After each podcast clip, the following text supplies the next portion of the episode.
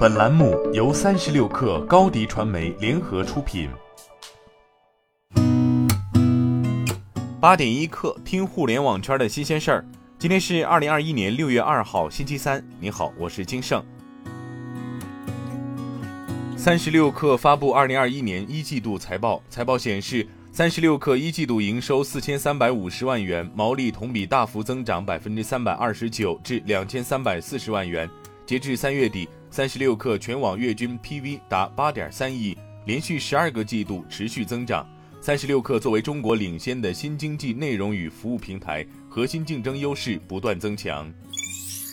证券时报消息，国家版权局近日发布《中国网络版权产业发展报告（二零二零）》。报告显示，二零二零年中国网络版权产业市场规模首次突破一万亿元，网络短视频用户规模达八点七三亿。中国移动网民每日超过四分之一的时间在使用短视频应用，短视频已成为图文和语音之外的移动互联网第三语言。据腾讯一线报道，昨天百度与吉利合资的极度汽车召开2021年 Q2 沟通会，极度汽车 CEO 夏一平表示，极度汽车第一款车将于2022年在北京车展时亮相。他说。极度汽车届时亮相的车型为概念量产车，外形与量产车大约百分之九十接近。乐观的话，明年年内可以进行预定。此前，极度汽车曾表示，未来五年投资五百亿元，用于整体研发以及极度汽车一系列车型的持续打造。根据夏一平介绍，计划在今年第三季度或第四季度进行新一轮的融资。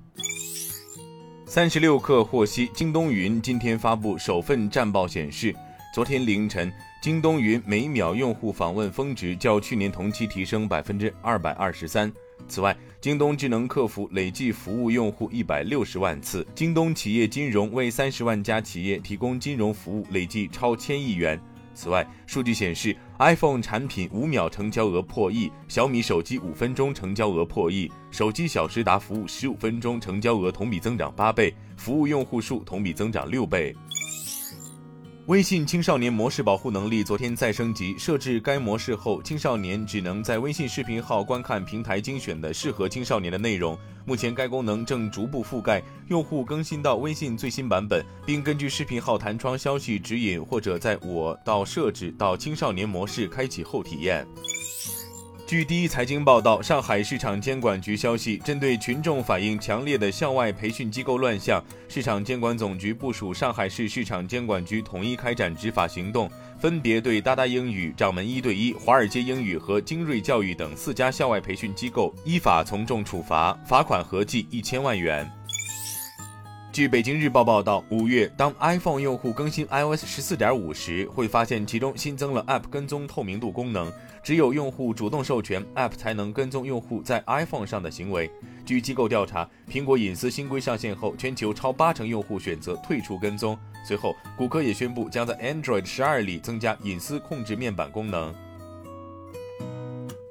本节目由天眼查旗下一个有标准的企业服务平台天眼祈福冠名播出。